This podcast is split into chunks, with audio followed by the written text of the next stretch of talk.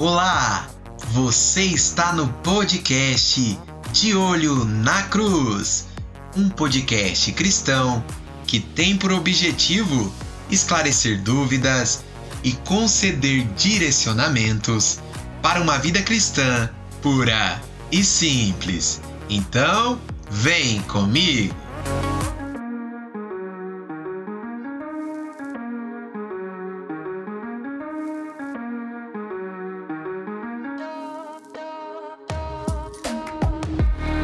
Fala cristocêntricos, tudo certo?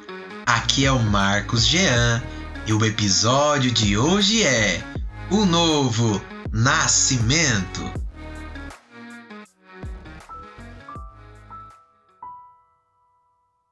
O novo nascimento é uma das etapas mais lindas e importantes na vida do homem que deseja seguir a Jesus sem entender e viver esse processo, o ser humano não é capaz de renunciar tudo para seguir a Cristo.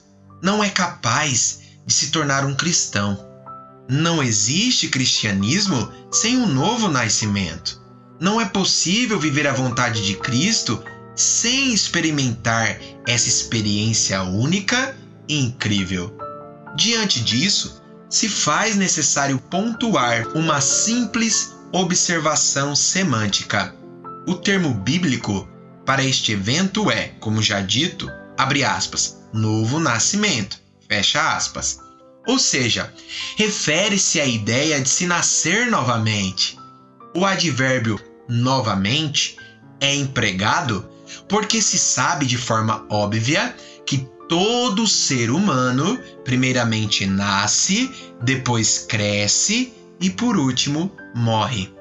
Este ciclo é o ciclo biológico da vida de todo ser vivo.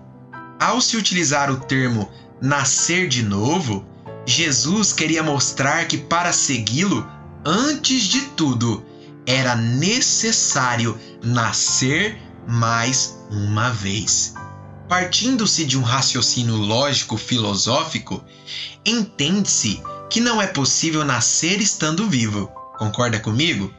Em outras palavras, é impossível uma pessoa já viva nascer de novo. Não faz nenhum sentido. Algo vivo nascer estando vivo é ilógico.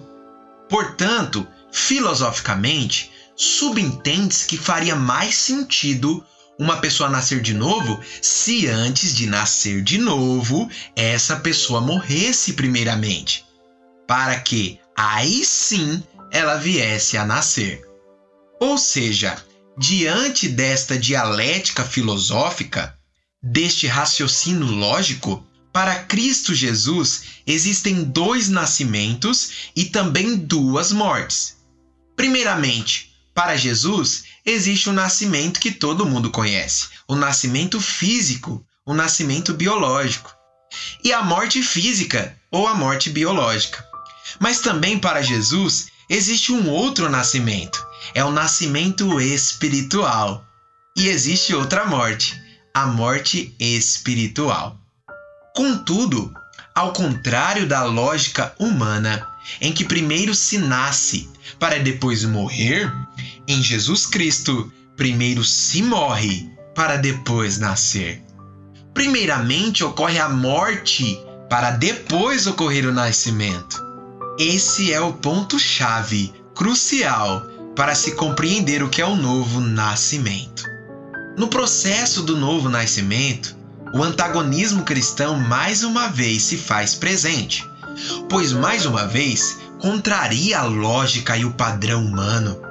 Como já aprendemos em outros episódios, em Cristo Jesus, para ser o maior, primeiramente precisa ser o menor. Para liderar, primeiramente precisa servir. Para ser o primeiro, primeiramente precisa ser o último. Aqui também não é diferente. Para nascer, primeiramente precisa morrer. A lógica vetorial é morrer, nascer, e não nascer, morrer, como já conhecemos. Talvez por isso um dos personagens mais inteligentes com quem Cristo já conversou ficou tão confuso acerca deste assunto. Falar de novo nascimento é falar sobre o diálogo que Jesus Cristo teve com o fariseu chamado Nicodemos. Em João, capítulo 3 e versículo 1, diz assim: abre aspas. Havia entre os fariseus um homem chamado Nicodemos, membro do Supremo Tribunal dos Judeus. Fecha aspas. Dois pontos se observam aqui. O primeiro, Nicodemos era fariseu. E o segundo, era membro do tribunal religioso dos judeus. Nicodemos era fariseu. O termo fariseu nas palavras de Jesus se tornou sinônimo de hipocrisia. Ser fariseu era ser hipócrita, que significa que ou aquele que demonstra uma coisa quando sente ou pensa outra, que dissimula sua verdadeira personalidade e transparece quase sempre por motivos interesseiros ou por medo de assumir sua verdadeira natureza, qualidades ou sentimentos que não possui. Jesus, em seu ministério terreno, condenou de maneira veemente, por muitas vezes dura, a não sinceridade dos fariseus, pois o que Jesus prezava mais do que palavras eram as atitudes. Em Mateus capítulo 23 e versículo 3, olha o que Jesus disse sobre os fariseus. Abre aspas. Observai, pois, e praticai tudo o que vos disserem, mas não procedais em conformidade com as suas obras, porque dizem e não praticam. Fecha aspas. Jesus valorizava muito mais a prática do que as palavras. Jesus queria a vivência, a experiência e não somente palavras. Jesus queria que a pregação se tornasse em prática vai de encontro com o que disse Tiago. A fé, se não tiver as obras, é morta em si mesma.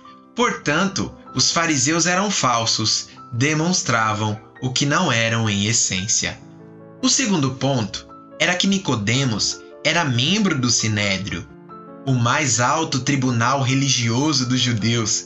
Nicodemos tinha um conhecimento acerca da lei incontestável mas a sua ignorância acerca da graça era vergonhosa. Era mestre no assunto da lei de Moisés, mas tolo quanto ao conhecimento de Deus na pessoa de seu filho Jesus Cristo. Nicodemos, que foi ver Jesus no período da noite, muito provavelmente pelo medo da retaliação que poderia sofrer caso algum colega o visse conversando com Jesus e até mesmo demonstrando uma certa afeição por ele. Nicodemos de dia era uma pessoa, mas de noite era outra. De dia respeitava a religiosidade, mas de noite a pessoa de Cristo. De dia os homens, de noite o filho do homem. De dia a criatura, de noite o Criador. Essa incongruência demonstrava um sentimento que o nascido de novo não pode ter, um sentimento de falta de renúncia, pois Nicodemos declarou com sua boca que Jesus era mestre vindo da parte de Deus, mas Nicodemos não quis torná-lo mestre da sua vida, apenas da vida dos mais necessitados. Nicodemos queria elogiar Jesus, mas não amá-lo. Queria dizer que o admirava, mas não queria segui-lo. Em João, capítulo 3, versículo 3, Jesus disse assim para Nicodemos: abre aspas. Na verdade, na verdade te digo que aquele que não nasce de novo não pode ver o reino de Deus. Fecha aspas.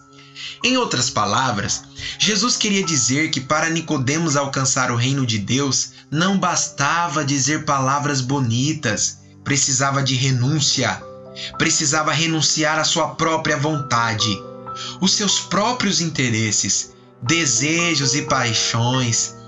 Precisava morrer com sua velha vida e nascer com uma nova vida em Cristo Jesus. Esta nova vida em Cristo Jesus seria condicionada não pelas suas próprias vontades e interesses, mas pela única e perfeita vontade do Senhor Jesus. Nicodemos precisava entregar o leme da sua vida na mão do mestre de Nazaré e não na mão do seu egoísmo pessoal. Paulo descreve esse novo nascimento em Gálatas capítulo 2 e versículo 20 com as seguintes palavras: Abre aspas. Já estou crucificado com Cristo, e vivo não mais eu, mas Cristo vive em mim. E a vida que agora vivo na carne, vivo-a na fé do Filho de Deus, o qual me amou e se entregou a si mesmo por mim. Fecha aspas. Nascer de novo, primeiramente exige morrer de novo. Mas não uma morte física, uma morte espiritual. Morrer por Jesus é escolher não ter mais escolha, é decidir sentir o que Jesus sente, viver o que Jesus vive, andar como Jesus anda e falar o que Jesus fala. É entregar única e exclusivamente a sua vida nas mãos de Jesus, a fim de que Jesus, através do seu Espírito Santo, o torne mais puro, mais santo, mais perfeito e próximo da plenitude dos céus. Disse John Piper, abre aspas, um novo nascimento não é sobre melhorar quem você é, mas sobre criar um novo você. Fecha aspas.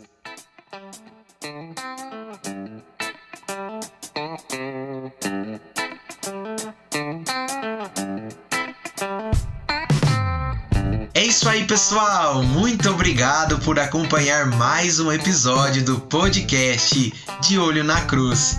Siga o nosso Instagram, arroba De Olho na Cruz Oficial. Siga-nos nas plataformas de podcast Spotify, Deezer, Rádio Public, Pocket Casts e também estamos no Google Podcasts. Até o próximo episódio!